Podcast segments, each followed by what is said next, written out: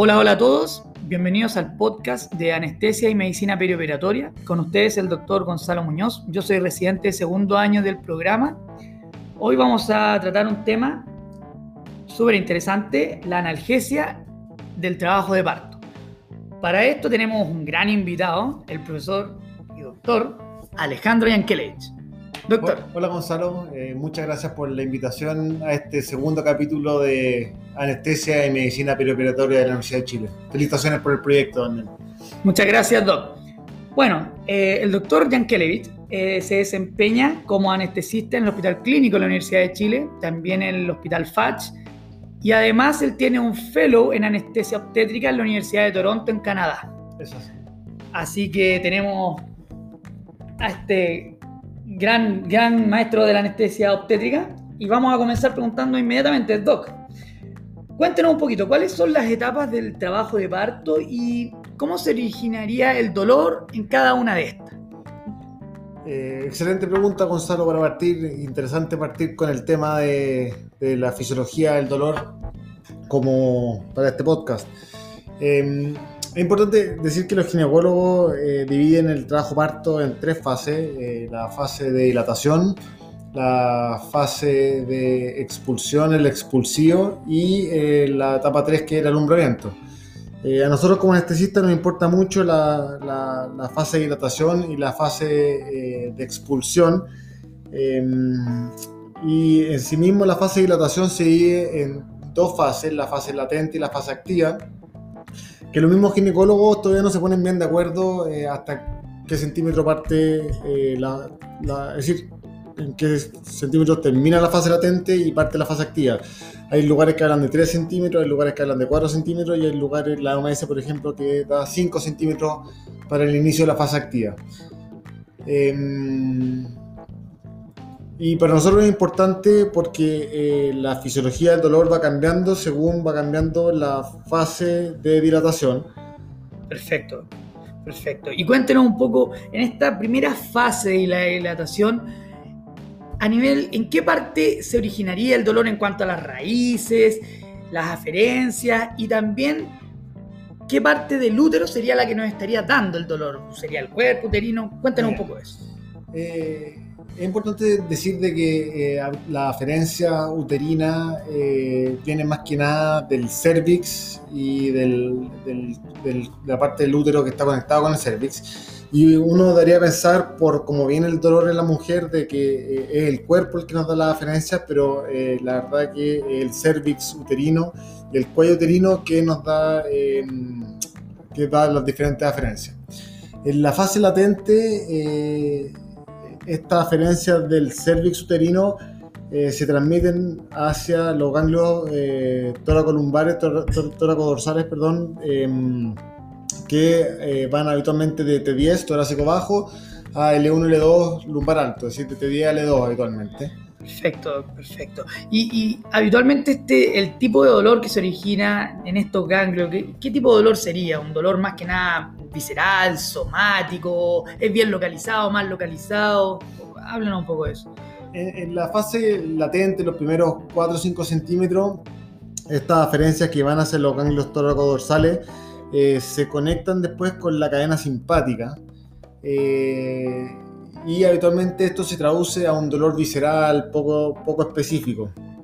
Eh, y eso es muy interesante porque el dolor visceral con las fibras C, que son las fibras simpáticas, eh, responden muy bien eh, a los opioides, a los opioides por la liposolubilidad de los opioides.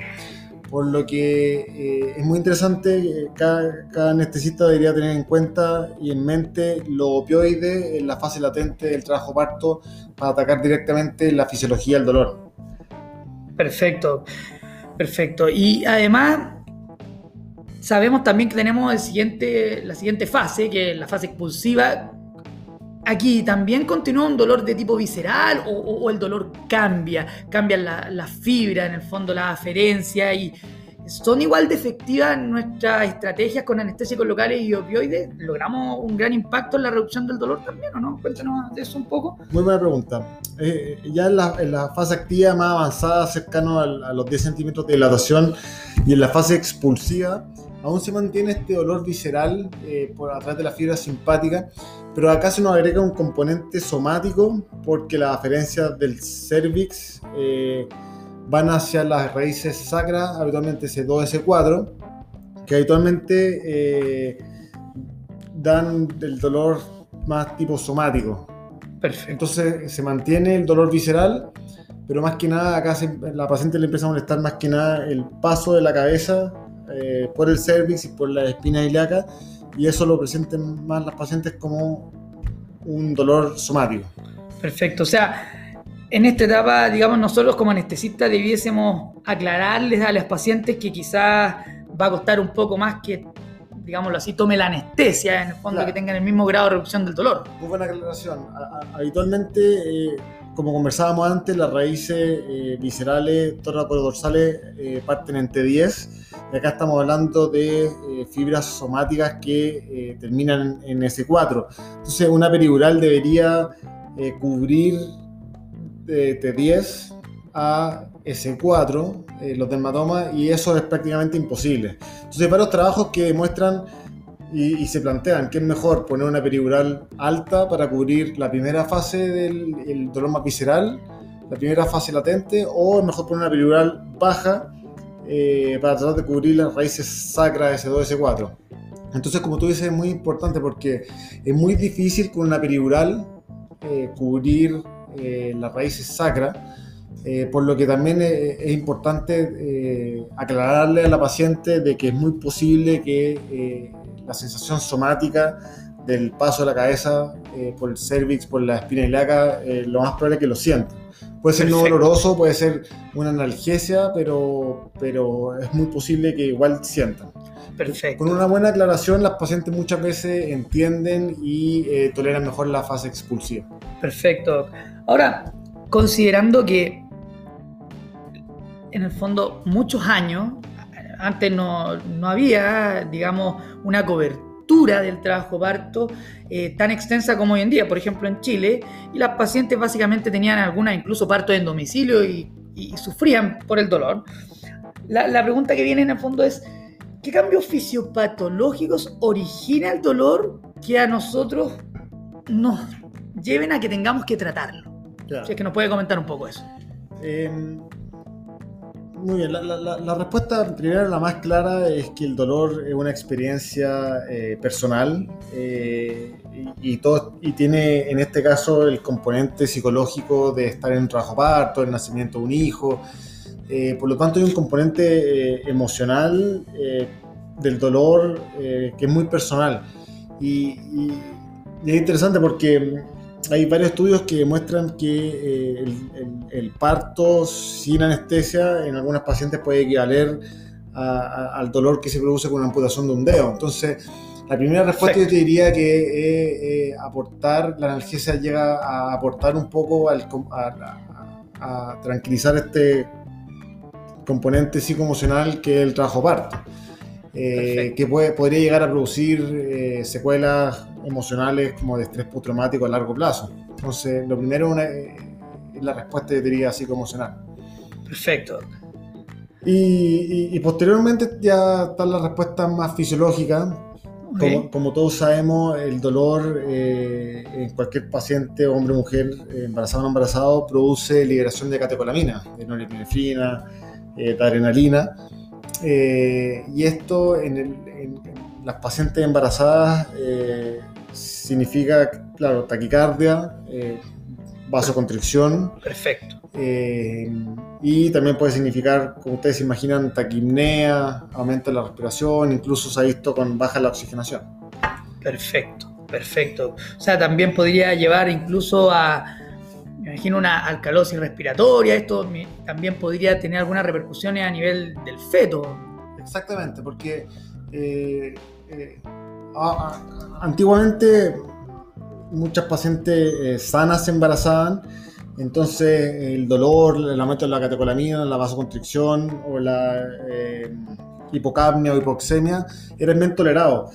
Pero si nosotros nos trasladamos como al 2020, como hoy día, mucha paciente eh, con alguna patología se embaraza, eh, hay muchos embarazos que podrían no haber llegado a término en el pasado, pero que ahora llegan a término por la medicina actual.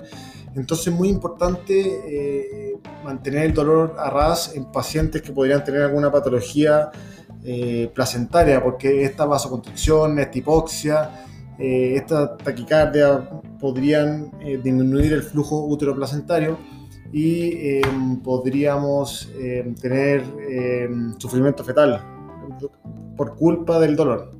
Perfecto, perfecto.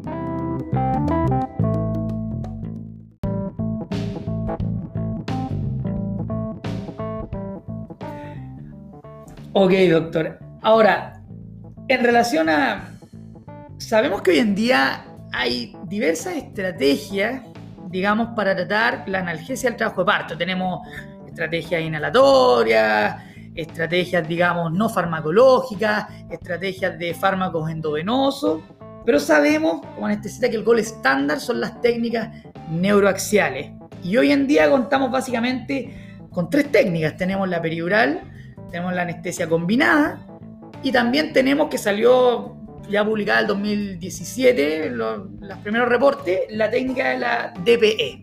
Entonces quería que nos pueda comentar un poco acerca de las tres técnicas y cuáles serían ventajas de una respecto a la otra. Doctor. De acuerdo. Eh, gracias por la pregunta. Eh, claro, entonces, eh, en un comienzo teníamos, vamos a partir hablando de la peridural. Perfecto. Que era el, gold standard en su tiempo. Eh, en su tiempo, eh, antes para que supieran, no existían los catéteres. Entonces los pacientes, los anestesistas iban y ponían medicamentos por el peridural cada dos, tres horas. Y ah. antes, estos 20, 30 años que no existían los catéteres. Entonces siempre ha sido como regularmente como el, pseudo gold standard para analgesiar a Jobarto.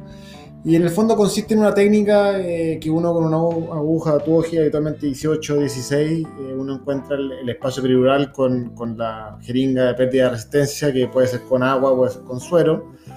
Em, y, uno da una primera dosis por el catéter, eh, por, la aguja, por el catéter peridural, y luego uno deja el catéter en el espacio peridural para poder seguir administrando dosis si que fuese necesario con bombas o con bolos manuales eh, según corresponde el caso. Em, en relación a eso mismo, doctor, ya que lo comentó un poco, siempre uno tiene la duda si cuando hace la técnica peridural pasar la dosis, la primera dosis al menos, por el trocar o el catéter viendo el concepto de que quizás pasar toda la dosis por el trocar produce, produce un mayor spread del anestésico local, digamos, en el espacio peridural. Entonces, quería que nos comente usted acerca de eso, o qué es lo que hace usted también según su experiencia. Es una interesante pregunta. Em, según lo que yo siempre voy a recomendar eh, a, todo tipo de anestesista o becado de anestesia, es que eh, sean lo más seguro posible, que sean lo más seguro posible.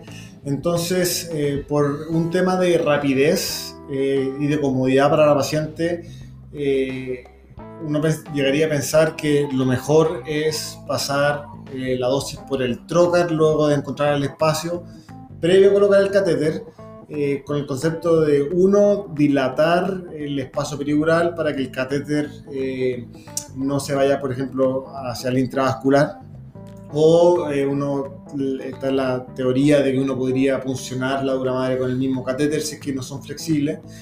Em, y aparte con el segundo concepto de, apurar la analgesia para la paciente, pensando que mientras uno pasa la dosis por el trocar, eh, uno llegará a hacer analgesia más rápido. Ahora hay varios trabajos que demuestran de que el espacio epidural no es... Eh, uno se lo imagina que uno lo dilata así como un globito, un globo, Perfecto. Eh, pero hay varios trabajos que demuestran de que esta dilatación es transitoria y dura segundos, por lo que Eh, y eso uno mismo lo puede ver, que uno puede llegar a poner 20 cc por el trocar y no se devuelven los 20 cc por el mismo trocar hacia atrás, porque el líquido, el líquido eh, la dosis anestésica ya salió por las raíces por radiculares y lo más probable es que ya no se encuentra donde uno cree que está dilatando el espacio. Y lo segundo, que siempre está el riesgo de que el catéter esté, que el trocar esté intratecal, y que la aguja esté tapada con algún tipo de tapón de, piel o de ligamento y, que uno tenga una anestesia espinal total eh, colocando la dosis por, el, por trocar. Eh, raro, eh, habitualmente uno debería aspirar entre medio del procedimiento, pero yo eh, no le deseo a nadie que tenga una anestesia espinal total con una paciente sentada con un trocar epidural a centímetros del intratecal en el fondo. Perfecto, perfecto. Em, por lo que mi recomendación personal es que eh, coloquen el catéter eh, peridural sin dilatar y que pasen la dosis por el catéter em, y no por el trocar. Además, además esto nos da el beneficio de poder probar la colocación del catéter de forma inmediata. Por lo que si el catéter, colocamos el catéter y luego pasamos la dosis, eh, podríamos eh, saber si el catéter está eh, intravascular, intratecal o lateralizado, que sería importante y sería bueno darse cuenta de forma precoz versus darse cuenta de forma tardía por si llega a haber una emergencia. Perfecto, nos queda muy claro. Ahora, conversando y en relación al periural, más o menos, ¿en cuánto tiempo debiésemos ya ver una buena analgesia de la embarazada? ¿Cuántos minutos después de pasar la dosis por el catéter? yo diría que luego de 10 minutos la paciente ya debería estar cómoda eh, con la sensación de contracciones sin el dolor. Perfecto. Pero em, como estábamos conversando por la fisiología del dolor, em, eh, el dolor, este dolor como visceral de la fase latente y que también está en el componente de la fase activa, eh, el dolor visceral responde muy bien a opioide y responde muy bien a, aunque sea un poco anestésico local. Entonces uno puede ver, eh, uno puede la contracción siguiente al paso de la, de la, dosis de anestésico local por el trócaro, por el por el, por el catéter, perdón, uno inmediatamente puede empezar a ver como las contracciones ya son diferentes la contracción siguiente. Y habitualmente lo que sucede es que primero las contracciones se acortan en, duración y luego la paciente eh, siente que las contracciones disminuye la intensidad del dolor. Por lo tanto, yo les recomiendo a ustedes, luego de pasar la dosis por el catéter o por el trocar, si, si eligen e, esa metodología, es eh, ver cuánto dura la siguiente contracción en comparación con las anteriores y así inmediatamente podrían llegar a saber, uno puede saber eh, casi de forma inmediata eh, si está bien colocado el catéter. Perfecto. Y si no, por último, será la siguiente contracción, que en, esa fase ya son cada 2-3 minutos.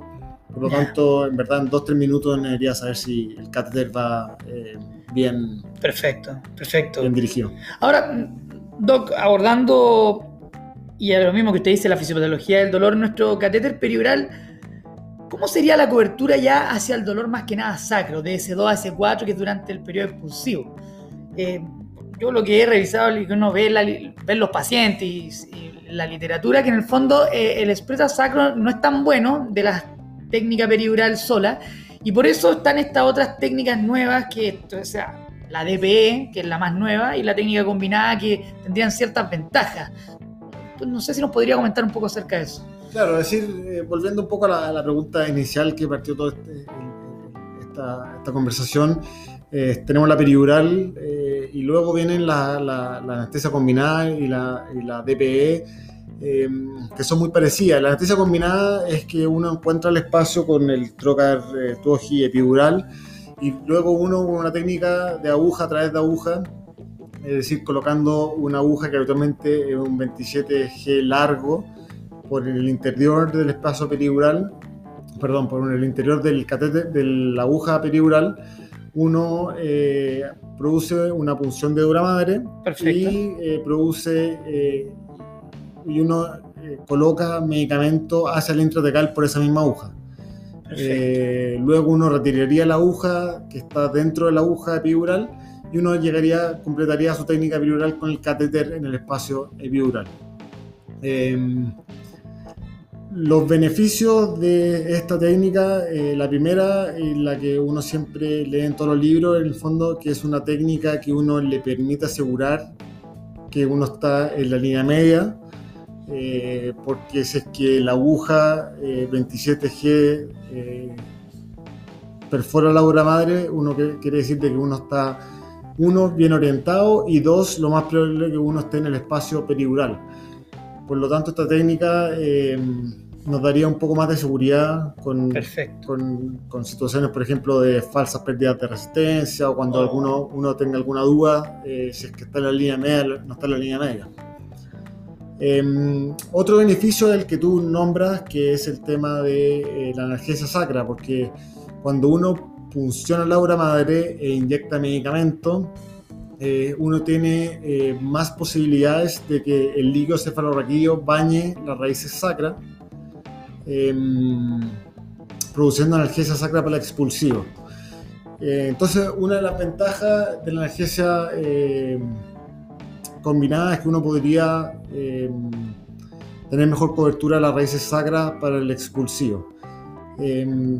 Eh, y eh, ahí al tiro te digo que una de, de, las indicaciones de la combinada para mí es una paciente que está en la fase activa avanzada o casi en el expulsivo, donde uno necesita más analgesia en las raíces sacras. Y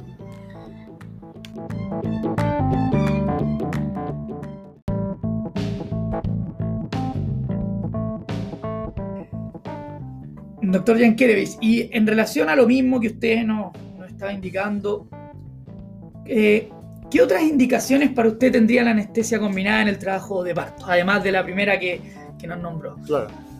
Como, conversábamos también pensando en la, fisiología del dolor eh, y como conversábamos antes, el, tipo de dolor eh, del trabajo parto inicial, que responde muy bien a opioides por la fisio, fisiología del, de este tipo de dolor, eh, también eh, una muy buena indicación es hacer una combinada en un trabajo de parto eh, que, esté, que sea muy precoz.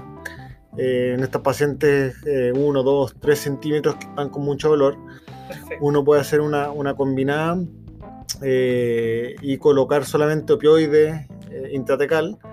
y es increíble como las pacientes refieren dolores a 0, a los 15 minutos y les dura eh, habitualmente de los 4 o 5 centímetros un, par de horas.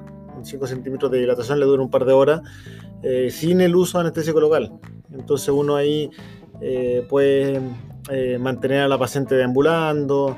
es mucho más cómodo solamente tener una dosis mínima de 20, 15 gamas de fentanil en intratecal. Esa sería una buena indicación para, para la combinada también. Ya, perfecto, perfecto. Y ahora se sabe que apareció una nueva técnica que ya, bueno, igual tiene algunos años, la famosa DPE. Claro. Que fue escrita ahí por el 2016, 2017, primeras descripciones. Entonces, gustaría que nos comente un poco en qué consiste esta técnica para la gente que quizás no la ha escuchado y qué ventajas tendría esta en relación quizá a una periviral simple o inclusive en relación a la combinada. Claro. Buena pregunta. Eh, la DPE, como dice su nombre, es una epidural con punción dural, en inglés, dural puncture epidural, eh, que en teoría lo que, lo que hace es combinar eh, lo mejor de los dos mundos que acabamos de conversar. lo que uno hace, uno llega al espacio epidural con la aguja tuaje epidural, produce una punción de dura madre con, con una aguja espinal eh, pero uno no, inyecta medicamentos hacia el intratecal, sino que uno, eh, con uno realiza la punción con el fin de dejar ahí un agujero en, el, en, la madre. Em, y en teoría eh, tendría los beneficios de la combinada porque em, nos podríamos asegurar que estamos en la línea media, nos podemos asegurar de que estamos en el espacio perigural y tendría los beneficios de, eh, de la combinada porque eh, en teoría habría mayor paso de medicamentos hacia el intratecal, eh, pudiendo em, producir eh, esta analgesia más sacra y más rápida que conversamos previamente. Perfecto. Y em, no tendría los problemas de la anestesia combinada como tal, es cuando uno, por ejemplo, relaja el dolor eh, muy rápidamente en la embarazada, se puede producir una taquitis uterina. Em, y, y, también por el, mismo hecho de eh, no colocar medicamento intratecal, eh, podemos asegurarnos que, y pasar nuestra dosis por el catéter, podemos asegurarnos que tenemos un catéter que está funcionando bien. Perfecto. Doggy, usted, cuando uno ve los trabajos, de hecho los primeros, cuando hacen la punción dural, ellos lo hacen con una aguja espinal 25, eh, pero también se, se, puede hacer con, una 20, con, con un 27. ¿Hay alguna diferencia en esto? ¿Usted eh, eh, habría algún beneficio en hacerlo con el 25, quizás al dejar un, digamos, una apertura más grande permitiría una mayor difusión, digamos, de los anestésicos, o en realidad no habría diferencia entre el 25 y 27? Claro, eh, acá hubo un trabajo que, que, que se, se, realizó acá en la, en la, en la Universidad de Chile, en el Hospital Clínico de la Universidad de Chile, por, por el doctor Aliste, por el doctor Layera y, un, y el equipo de anestesia regional, eh, que se cuestionaron esa misma pregunta, y, eh, porque al final a uno le interesa mucho por el tema del riesgo de la cefalea por punción dural. Claro. Entonces sería interesante saber si es que lo, lo, los riesgos son los mismos y los beneficios son los mismos. Y los resultados, la verdad, que dieron de que no existe una gran diferencia en, el, en, el, en la aguja utilizada para lo, para lo para los beneficios de esta técnica. Es importante decirte que también, como tú dices, eh, esto es una técnica relativamente nueva, eh, está todavía saliendo varias evidencias, eh, es difícil eh, tomar decisiones en grupo de trabajo, hay que siempre ver, eh, juntar varios trabajos, ver metaanálisis, decir, ver la experiencia clínica. Por lo tanto, hasta el momento, hasta el momento pareciera que no, no, no, existe una gran diferencia, pero hay que seguir viendo qué dicen los otros trabajos. Perfecto. Ahora, usted como anestesista obstétrico, de las tres técnicas de las que hemos estado conversando, la perioral, la combinada y la DP, ¿cuál prefiere usted y por qué? Eh, como conversamos antes, claro, yo trato de, de, de, elegir la mejor técnica en el momento de la paciente, es decir, eh, como conversamos, trabajo parto inicial o trabajo parto más final, eh, habitualmente me puedo eh, guiar hacia una combinada, eh, pero personalmente, personalmente a mí me gusta más la, la epidural clásica, eh, con eh, la dosis a través del, del catéter, como conversamos a vez también. Yeah. Eh, más que nada porque es la técnica más segura y es la eh, real única forma para tener un catéter epidural probado en el caso de eh, que uno vaya a entregar el turno después o Perfecto. vaya a dejar a una paciente eh, sin monitorización o deambulando. Eh, y además eh, es la mejor, eh, lo mejor es tener un catéter probado por el caso que la paciente necesite pasar una cesárea de emergencia. Eh, existe un, un, trabajo interesante que demostró de que cesarizar un catéter epidural es la forma más rápida y que tiene los mejores resultados en las cesáreas de emergencia con, que vienen de un trabajo parto que está conducido. Perfecto. Por lo tanto, eh, yo, yo, me cuelgo a esa recomendación para estar asegurado de que uno tiene un catéter epidural eh, probado. Okay, y en base a eso mismo, eh, que usted nos dice de cesarizar el catéter, ¿qué dosis utiliza usted, digamos, en estos casos que sean bastante, bastante emergencia, ocupar por el catéter? ¿Cuál, cuál ocupa usted? Yo personalmente eh, recomiendo y yo utilizo lo, la, la, lo, clásico que dicen los libros, por ejemplo, que dice el Chestnut, que es como el libro guía de anestesia obstétrica, que es usar leocaína al 2%, que van de 300 a 500 miligramos. Yo habitualmente uso 400 miligramos, que son 20 cc. Eh, habitualmente se le agrega fentanil para ahí para producir la sinergia del, del, de los medicamentos, unos 50 gamas, y eh, también se le recomienda agregar eh, epinefrina, Perfecto. 100 gamas o, o, 5 gamas por ml, eh, más que nada para la rapidez del, del, del inicio de acción, para la duración y eh, la indicación más importante es para producir bloqueo motor, porque muchas veces sin, Ah, la, ok. epine- sin la epinefrina eh, las pacientes igual pueden quedar con un poco de, de capacidad motora y eso le molesta mucho a los cirujanos. Entonces, en resumen, son unos 19-20 cc de li- lidocaína al 2%, más un cc de fentanil, que son 50 gamas, más 100 gamas de epinefrina, que quedarían en 20 cc en 5 gamas por ml. Perfecto. Eso uno depende el- el- el- la talla de la paciente, pero habitualmente con 15, 16 cc son suficientes. Uno puede quedar, uno puede dejar unos 4 cc más por si es que la cirugía se prolonga. Doc, y más o menos, ¿al cuánto tiempo nosotros ya pudiésemos tener una, una anestesia para ahí una cesárea con esa dosis que usted indica? Y usted también, si es que agrega, por ejemplo, bicarbonato. Claro, buena, buena, buena, buena, acotación. De- depende mucho del el tiempo de, inicio del, del- en el fondo del- de la anestesia, como del- de que se pueda empezar a operar de la anestesia quirúrgica. Eh, depende mucho si la paciente eh, está con una infusión peridural o haya recibido una dosis eh, hace poco o es un catéter que nunca se haya utilizado.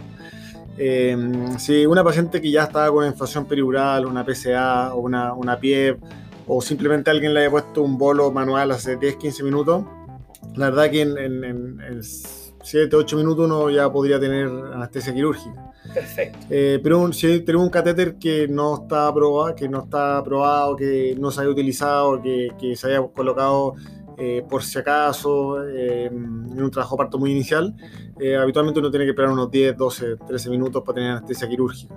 Ok. Em, pero eso, en mi experiencia personal y en lo que hice en un par de trabajos, em, es suficiente porque desde que nos avisan, desde que nos avisen de que es necesaria urgencia hasta el momento de, de- de la primera incisión, habitualmente pasan 10, 12 minutos entre que nos avisan y pasan a la paciente, la monitorizamos. Em, habitualmente es tiempo suficiente si es que el catéter está funcionando bien. Y lo del bicarbonato eh, eh, es, es interesante, se puede utilizar. eh, habitualmente se usa un cc de bicarbonato por, por DCC de lidocaína. Importante decir que solo se usa con lidocaína, no con bupivacaína porque decanta. Entonces con lidocaína se puede usar bicarbonato para disminuir los tiempos, se pueden disminuir como 5 o 6 minutos. Ah, perfecto. Eh, el problema es tener bicarbonato, cargar bicarbonato eh, no, y no producir algún error. Lo que también se puede hacer eh, eh, es tener una solución y, y elevarle un poco la temperatura. Elevarle un poco la temperatura. Eh, rápidamente se puede colocar la jeringa en el calentador de suero, es que la paciente aún no ha llegado a pabellón, eh, o entre dos sueros que estén tibios. Y, y la verdad que funciona y además eso se ha demostrado que disminuye el shivering, disminuye el shivering postoperatorio porque se han visto que hay, hay receptores, af- aferencias térmicas en el espacio peridural. Perfecto, perfecto, muy interesante. Bueno, doctor Yankelevich, agradecerle por este tremendo podcast, episodio. Eh, quedan hartos temas de anestesia obstétrica por conversar. temas, Bastantes Bastante. temas, pues, doctor. bastante interesante. Así que muchas gracias por su tiempo, por su disponibilidad. Y bueno, amigos, eh, ya saben, tenemos un mail, podcastuchile.gmail.com para que nos puedan enviar sus comentarios, sugerencias, qué les parecen los podcasts, si les gustaría escuchar algún tema en específico más adelante. Eh, así que vamos a estar atentos a sus sugerencias. Eso sería todo. Les deseo una tremenda semana y adiós. Chao, chao.